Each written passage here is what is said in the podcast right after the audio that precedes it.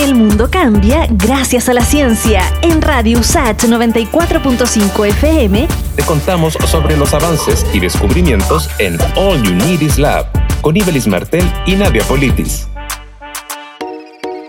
Un estudio elaborado por el Grupo de Investigación Antártica de la Universidad de Santiago concluyó que todas las regiones al sur de la región de Tarapacá presentarán condiciones favorables a la propagación del COVID-19 entre mayo y agosto de este año. Lo explica el académico de la USACH, Raúl Cordero. Muy probablemente las condiciones climáticas asociadas al otoño-invierno van a favorecer la propagación de esta enfermedad de la misma manera que parece haber jugado esas condiciones climáticas un rol en la propagación acelerada de esta enfermedad en algunos estados de Estados Unidos. Los investigadores analizaron los niveles de radiación solar UVB en distintos países, estados y regiones durante abril. Raúl Cordero detalla cuál es la correlación entre la radiación solar y el avance del coronavirus. Menos radiación solar, que significa en general también, no siempre, pero en general menos temperatura, hacen que aumente el número de víctimas fatales.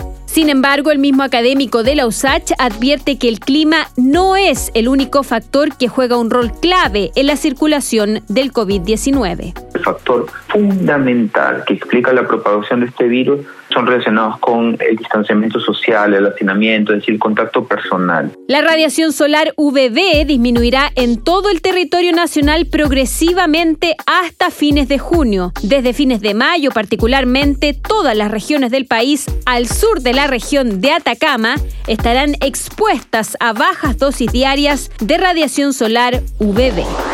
El mundo cambia gracias a la ciencia. Pronto volvemos con más noticias, descubrimientos y avances en All You Need Is Lab. En Radio USACH 94.5 FM con Ibelis Martel y Nadia Politis. Radio USACH, la radio de un mundo que cambia.